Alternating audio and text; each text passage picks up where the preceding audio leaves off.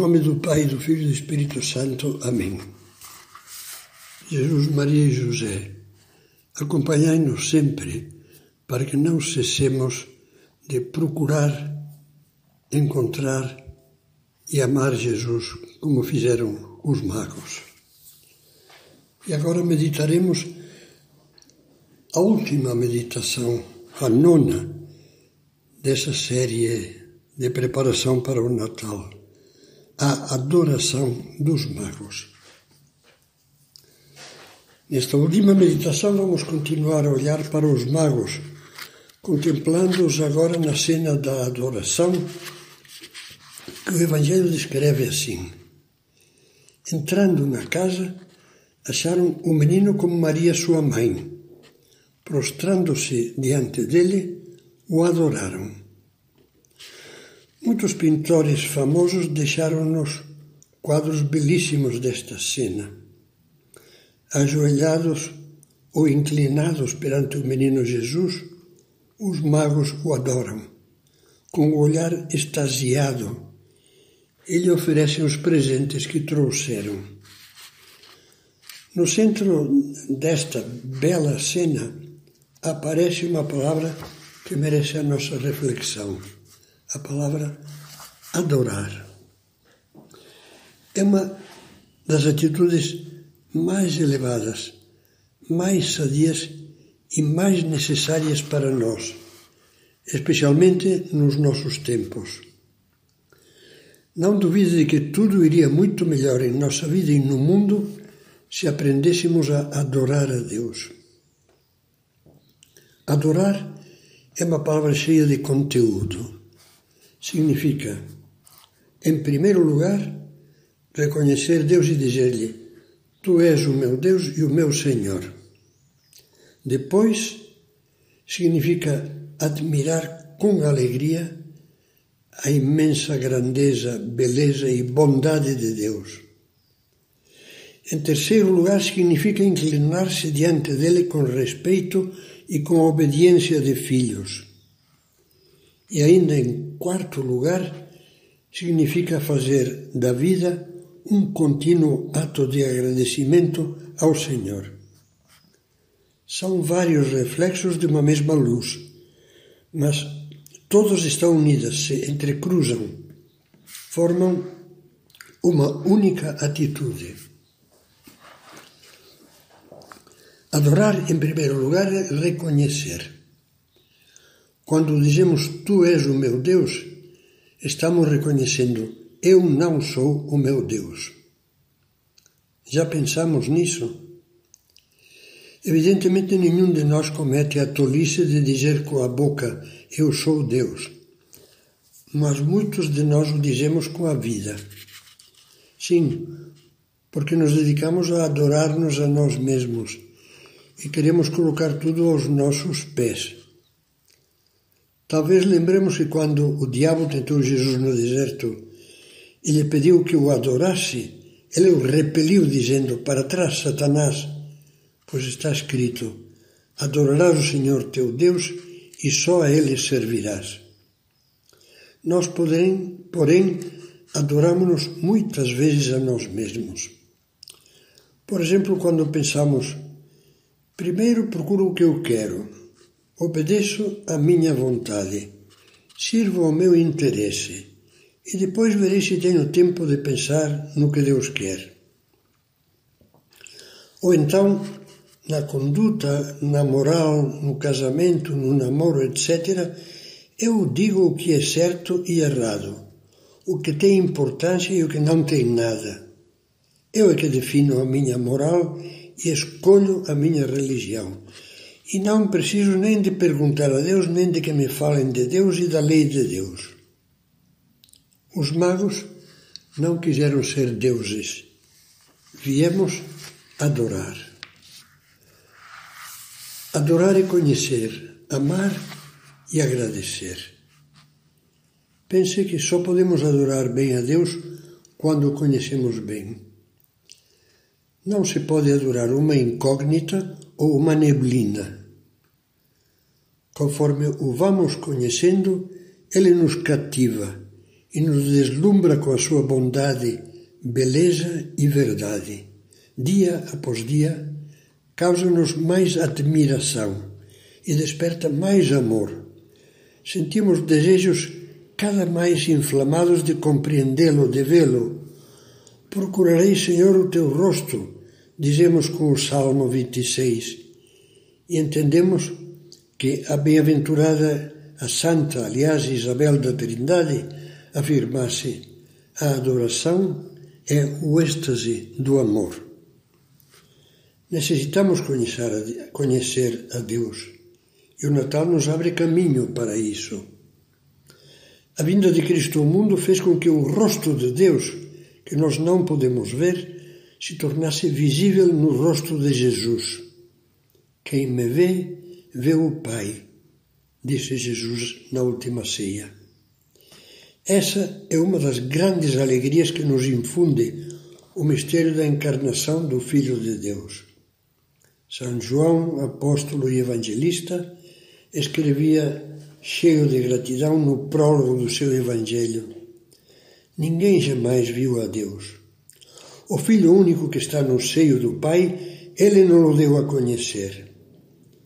Por isso, quem quiser ver Deus, deve olhar intensa e amorosamente para Cristo. Deve começar por conhecê-lo muito mais intimamente e detalhadamente. Bastaria para isso que contemplássemos devagar, tal como nos aparece lendo os Evangelhos.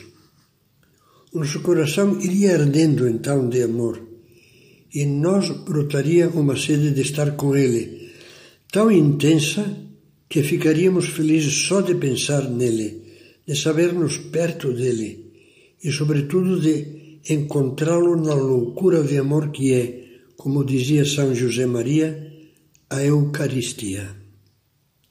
Então, passaríamos a vida agradecendo o dom que Deus nos fez de si mesmo. A nossa alma, cheia de ternura e gratidão, adoraria comovido um menino Deus, que nos chama pelo nosso nome e nos estende os braços no presépio de Belém. Adorar é também confiar e obedecer. Mais um pensamento.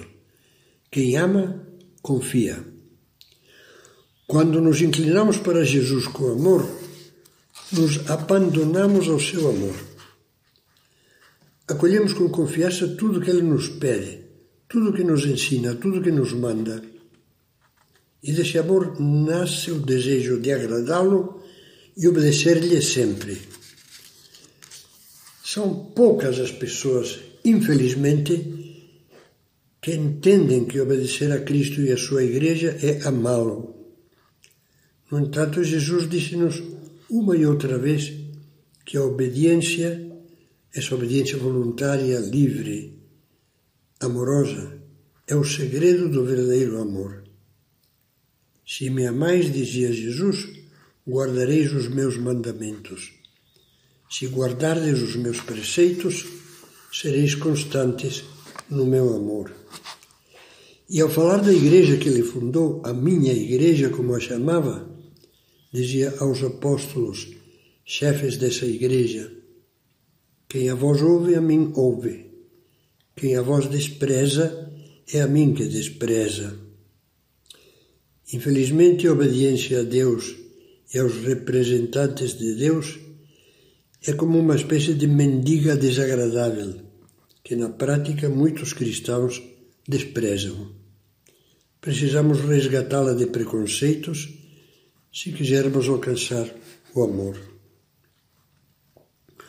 Uma última reflexão. Conta o Evangelho que os magos, como ato de adoração e reconhecimento, depois de prostrar-se diante de Jesus, abriram seus tesouros e ofereceram-lhe como presentes ouro, incenso e mirra.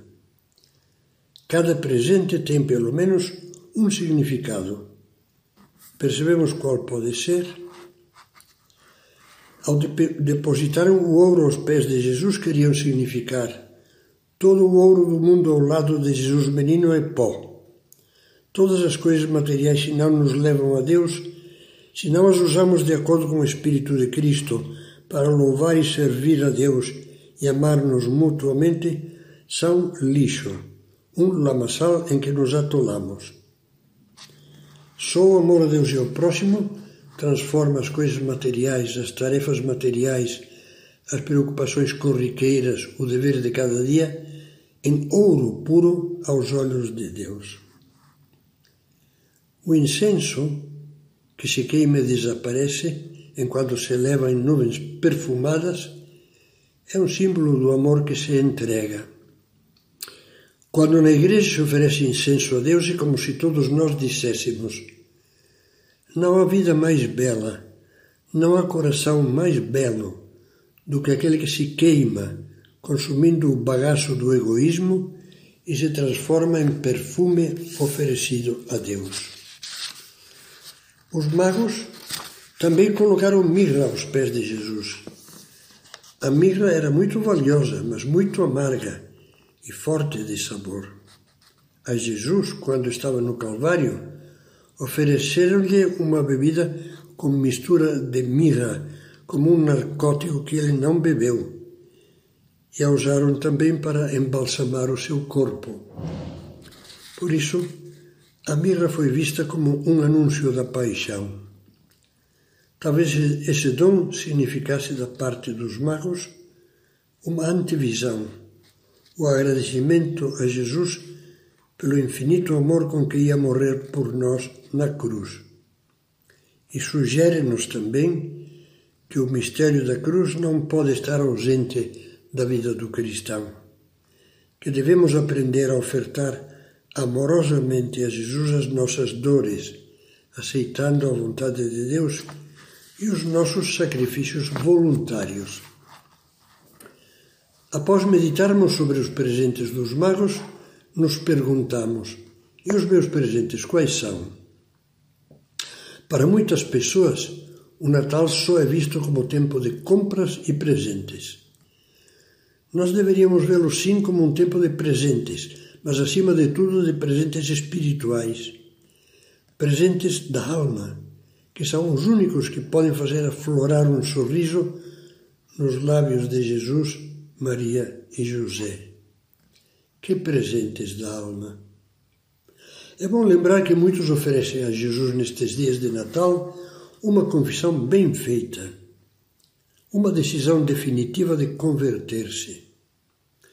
Orações especiais e sacrifícios, pequenas penitências um pouco mais custosas de modo particular, façamos o propósito de plantar alegrias em todos os corações que encontramos neste tempo de Natal e de realizar iniciativas, atos de serviço, pequenos ou grandes, que possam aliviar pessoas carentes, desempregados, crianças, velhos, doentes, lembrando-nos de que Jesus dizia tudo que fizestes a um desses meus irmãos mais pequeninos, é a mim que o fizestes.